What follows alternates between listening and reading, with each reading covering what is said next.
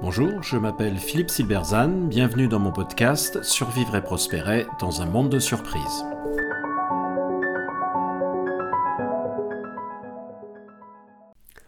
Leadership et incertitude, redéfinir la sécurité psychologique des collaborateurs. L'incertitude est naturellement anxiogène. Dans le monde du travail, elle s'ajoute aux autres facteurs d'insécurité des collaborateurs que sont le manque de confiance ou d'estime, le style de management ou encore le manque de sens. Comment un leader peut-il assurer une certaine sécurité psychologique dans un monde incertain? Dans un article paru en juin 2023, Muriel Jazor, rédactrice en chef des Échos Leadership et Management, écrivait que la sécurité psychologique est le plus puissant levier de motivation des équipes.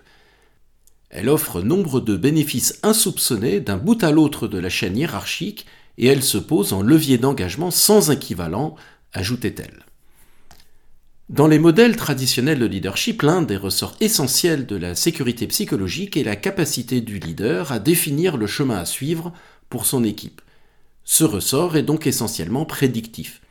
À partir de sa vision du futur, le leader définit des objectifs à atteindre. Il sait où il faut aller et, en quelque sorte, dégage cet horizon pour que ses suiveurs puissent avancer sereinement.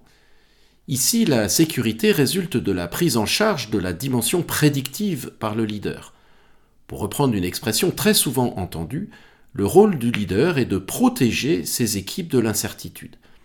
La sécurité vient donc ici d'une forme de garantie de protection par le leader.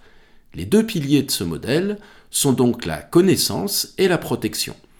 Le contrat implicite passé entre le leader et ses suiveurs est le suivant. Vous me suivez parce que je sais où aller et que je m'engage à vous protéger.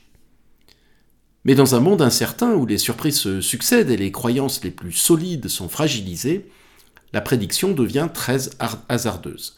Le leader ne sait plus dans quelle direction aller, ou du moins il ne le sait pas plus que ses équipes. Il en sait même parfois moins. Plus on est haut dans la hiérarchie, plus on est éloigné du terrain.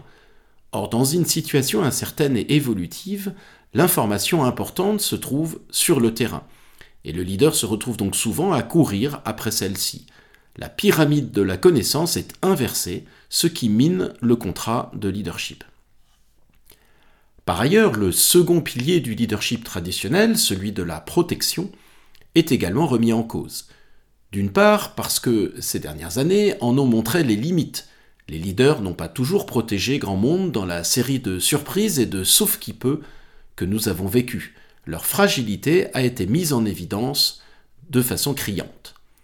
D'autre part, parce que ce modèle de protection, qui est au fond paternaliste, ne correspond plus à une époque où les gens sont mieux informés et aspirent à plus d'autonomie. La sécurité psychologique ne vient donc plus forcément, nécessairement, d'une protection. Alors dans un monde d'incertitude, il faut redéfinir la question de la sécurité psychologique sur de nouvelles bases. Il s'agit d'aller au-delà d'une conception simpliste je suis en sécurité parce que mon chef sait où il va et me protège. Il faut abandonner la posture paternaliste qui est un héritage de la révolution industrielle. Il s'agit de traiter ses collaborateurs en adultes et de leur dire en substance Je ne sais pas plus que vous où va le monde. C'est une phase cruciale dans toute transformation, celle qui consiste à accepter la réalité et à la reconnaître explicitement, quelque difficile que cette acceptation soit. Il faut faire son deuil du modèle jupitérien du chef qui est chef parce qu'il sait tout. Cette acceptation est un premier facteur de recréation de sécurité psychologique parce qu'elle consiste à reconnaître ce que tout le monde sait déjà de toute façon. Elle recrée la confiance sans laquelle il n'y a pas de leadership. Admettre que nous ne savons pas où va le monde ne signifie cependant pas que nous devions être résignés à le subir. C'est ce que nous enseignent les entrepreneurs. Sans nier les effets anxiogènes de l'incertitude, celle-ci présente en effet aussi des avantages. Un monde qui bouge et qui change est aussi un monde d'opportunités. Il s'agit donc de déporter le regard du futur, qui est imprévisible, vers le présent, qu'il faut s'attacher à comprendre. Une compréhension profonde du présent est de nos jours beaucoup plus importante qu'un verbiage sur le futur. Il s'agit de mettre des mots sur cette compréhension de façon collective. Voici comment nous voyons le monde avec ses défis et ses opportunités. en explicitant les modèles mentaux pertinents. Au cœur de la sécurité psychologique se trouve donc la notion de confiance. Dans l'ancien modèle de la révolution industrielle, je me sens en sécurité parce que j'ai confiance en mon chef qui sait où il va et me protège. La confiance naît de la clarté du but. Dans le nouveau modèle, je me sens en sécurité parce que nous avançons en confiance dans un terrain inconnu. La confiance naît de la clarté des moyens. Elle traduit la vision commune que nous avons du présent, y compris la reconnaissance des limites de notre connaissance. Une vision commune du présent traduite par des modèles mentaux explicites, est le socle de tout collectif solide et représente la meilleure garantie de survie et de prospérité dans un monde incertain. Elle est la nouvelle clé de la sécurité psychologique.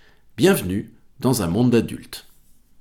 Merci de votre attention. Vous pouvez retrouver cette chronique et bien d'autres sur mon blog www.philippe-silberzan.com. À bientôt.